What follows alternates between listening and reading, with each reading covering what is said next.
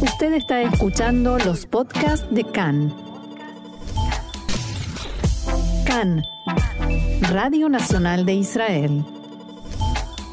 Hoy martes, primero de noviembre, 7 del mes de Heshvan, estos son nuestros titulares.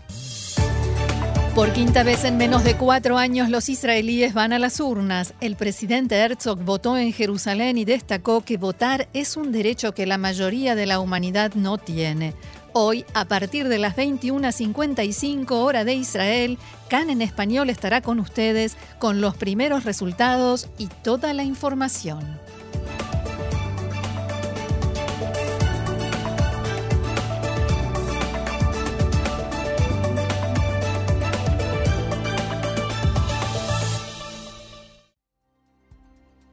Marcelo, ¿ya fuiste a votar? Por supuesto, apenas abrieron las urnas a las 7 de la mañana. Yo también, a las 7 de la mañana, pero tuve que esperar.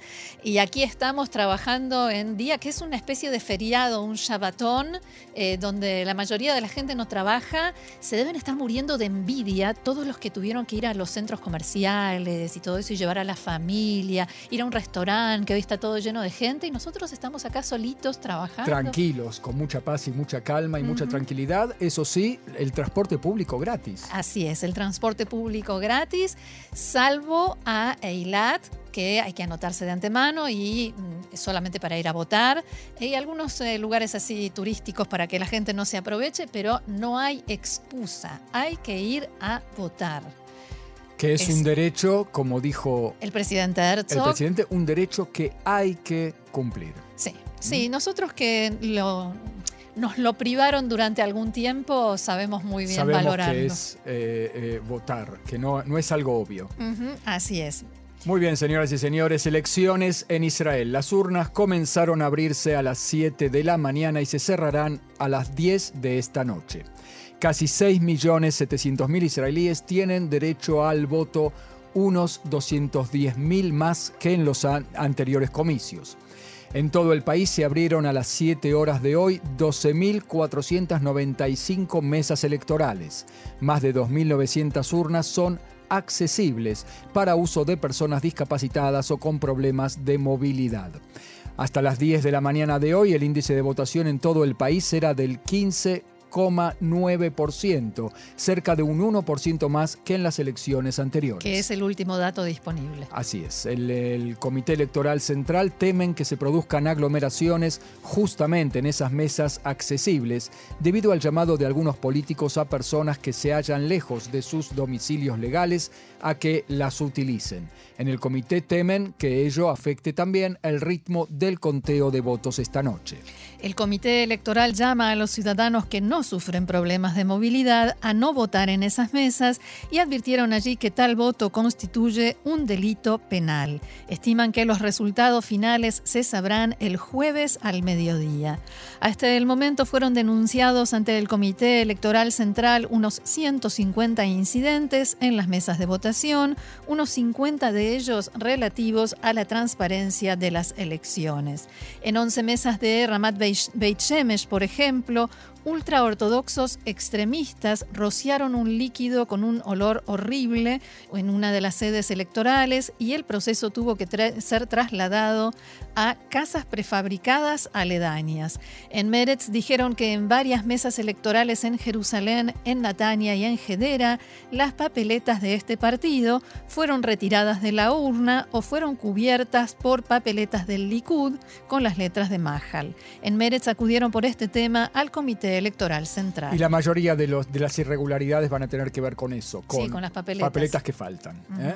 Ampliamos ahora, Roxana, el tema de las mesas especiales accesibles para discapacitados. La directora general del Comité Electoral Central, Orly Hades, advierte a la población no votar en las mesas accesibles si no están autorizados a ello. Hades dijo en diálogo con Khan que la ley determina que toda persona con discapacidad de movilidad está invitado a votar en una mesa accesible y si la discapacidad no es visible, debe firmar una declaración jurada de que está físicamente discapacitado. Quien firme en falso está cometiendo un delito grave. Ades agregó que el voto ilegal en una mesa accesible perjudica a la población que está verdaderamente necesitada de estas mesas especiales. En el Comité Electoral Central expresaron temores de aglomeraciones en las mesas electorales habilitadas para personas con discapacidad y o problemas de movilidad debido a llamados de algunos políticos a votar en ellas. En el comité temen que ello entorpezca también el ritmo del conteo de votos.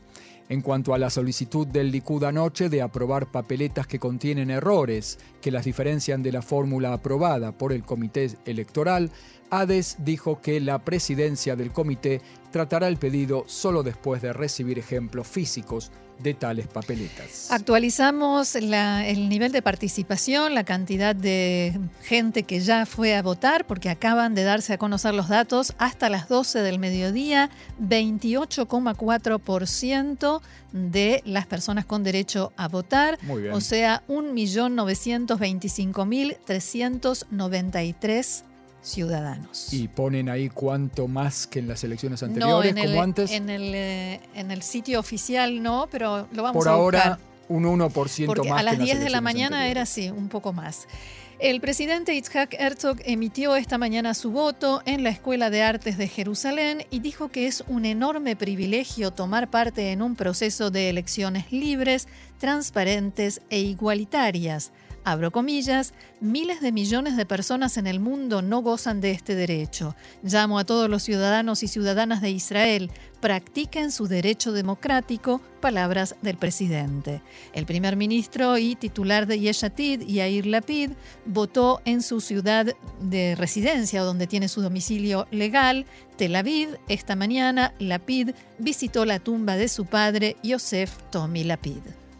La Corte Suprema de Justicia aceptó ayer el recurso presentado por el Canal 14 de televisión y ordenó al partido Meretz permitir a sus cronistas colocar un móvil del canal en el comité del partido en la noche de las elecciones, o sea, hoy. Los jueces determinaron que, abro comillas, bloquear la concurrencia de un medio de comunicación a un evento de significación pública cuando la decisión va dirigida a un solo y único medio periodístico es un perjuicio al núcleo duro de la libertad de expresión y ello en el corazón de la arena pública. El Canal 14, según sostiene Meretz, posee una agenda cercana al partido Likud y a Benjamin Netanyahu en lo personal. En su fallo, sin embargo, los jueces de la Corte Suprema expresaron que no se puede aceptar el argumento de Meretz de que se debe ver el evento de las elecciones en su comité central como un evento cerrado de tipo privado, destinado solo a activistas de ese partido, sobre todo porque Meretz sí invitó a todos los demás medios de comunicación a cubrir el evento en una invitación abierta. Marcelo, respondo a tu pregunta. Repetimos el dato de participación de gente que fue a las urnas, 28,4% hasta las 12 del mediodía, el más alto desde 1999. En las últimas elecciones, a esa misma hora, había participado un 25,4% del electorado. Es buena noticia para la democracia, ¿no? sí. Y por el aeropuerto Ben Gurión pasarán hoy cerca de 54.000 pasajeros, tanto salientes como entrantes. Muchos viajeros sostienen que pensaron que en el aeropuerto internacional habría urnas para votar, pero al llegar descubrieron para su decepción que no las había. Bueno, hay algunos que no van a votar. No. Eh, salvo que eh, renuncien a volar, como es su, obligación eh, cívica. Antes de, volar, había una, esta mañana una señora medio desesperada porque tardaron en abrir la mesa de votación y ella tenía que irse al aeropuerto a tomar un vuelo. Muy bien, entonces a los que todavía no volaron y piensan volar hoy, pasen primero por la pasen volando por la urna, votan y se van. En su casa, en la zona de su residencia y después a volar.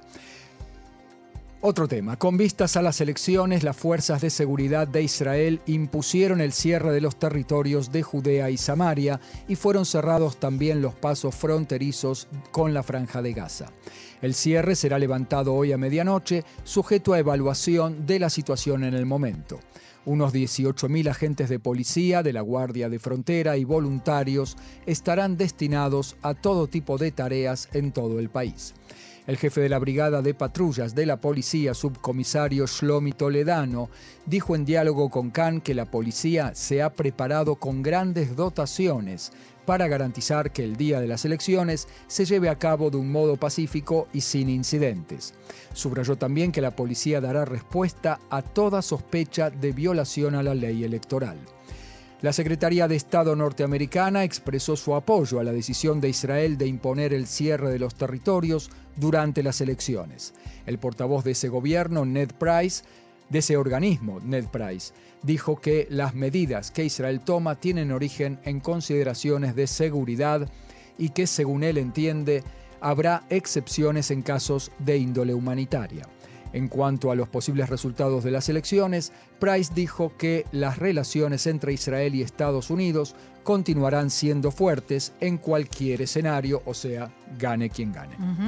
Cambiamos de tema. Fuentes palestinas informan que Muhammad Tabanje, uno de los líderes del grupo terrorista Guarida de los Leones, se entregó anoche a los aparatos de seguridad de la autoridad palestina. Tabanje era uno de los últimos que quedaban en la Guarida de los Leones, luego de que varios miembros del grupo fueran abatidos y otros se entregaron a las fuerzas palestinas.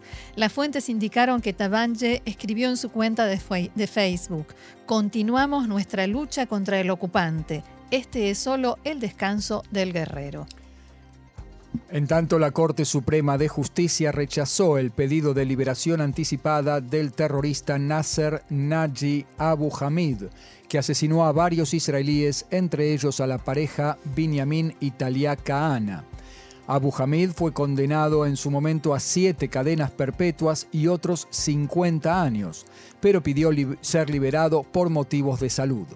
El juez Mintz indicó en el fallo que la Comisión de Excarcelación Temprana determinó que se trata de un architerrorista que asesinó a inocentes a sangre fría y no expresó jamás arrepentimiento ni asumió la responsabilidad por sus actos. La Asociación de Fútbol de Ucrania exigió oficialmente a la FIFA alejar a Irán del próximo Mundial de Fútbol a jugarse en Qatar este mes. El pedido ucraniano se basa en la participación de Irán junto a Rusia en la guerra en Ucrania. En la solicitud, la Asociación Ucraniana de Fútbol escribe que el liderazgo iraní gozará de ver a su seleccionado nacional participando en el Mundial, mientras al mismo tiempo aviones no tripulados y misiles de su fabricación estarán matando a ciudadanos de Ucrania. Hablamos ahora del congelamiento en las conversaciones por el acuerdo nuclear entre las potencias occidentales e Irán. El enviado especial norteamericano en asuntos de Irán, Rob Mali, dijo que la opción militar existe, pero aún se trata del último recurso a la hora de enfrentar el plan nuclear. Mali agregó que no hubo ningún cambio en las negociaciones en los dos últimos meses. En el tema de las manifestaciones en Irán, Mali indicó que este tipo de enojo y pasión solo puede tener su origen en la política del régimen mismo, pero el régimen iraní hará todo lo que esté en sus manos para presentar la protesta como un movimiento inspirado por Estados Unidos o Israel. Mali hizo estas expresiones en una convención en Washington.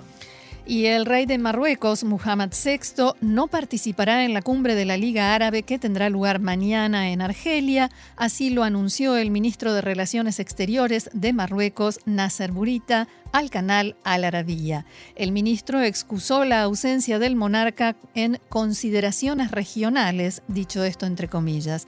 Anteayer, el príncipe heredero de Arabia Saudita, Muhammad bin Salman, dijo que no participará en la cumbre debido al consejo de sus médicos de abstenerse de volar. También estarán ausentes de la cumbre el rey de Bahrein, el sultán de Omán y el presidente del Líbano, porque el Líbano está en este momento sin presidente. 15 jefes de Estado confirmaron su asistencia a la cumbre árabe. Sí, hay que comentar también que, a excepción de Arabia Saudita y Omán, que tienen, sin embargo, profundas relaciones eh, extraoficiales con Israel, se puede decir, todos los demás países que anunciaron que no asistirán a la cumbre ya han firmado algún acuerdo con Israel de algún tipo y esto es llamativo. ¿eh? Sí, sobre todo porque esta es la primera cumbre de la Liga Árabe de tan alto nivel que se hace desde los acuerdos de Abraham. Ahí está. Hubo también de ministros de Relaciones Exteriores, pero no de este nivel, con eh, monarcas y presidentes y demás. Y otro tema que también quizás pueda tener algo que ver es que no hace mucho Argelia fue mediador en las conversaciones entre Hamas, Fatah y otras facciones palestinas, pero principalmente Hamas y Fatah, por lo que se llama la reconciliación interna palestina. Vamos a ver si podemos. Finalmente no, no dio frutos, pero que Argelia fue el mediador. Vamos a ver si podemos en los próximos días analizar entonces la interna dentro de la Liga Árabe, ¿no es cierto? Así es.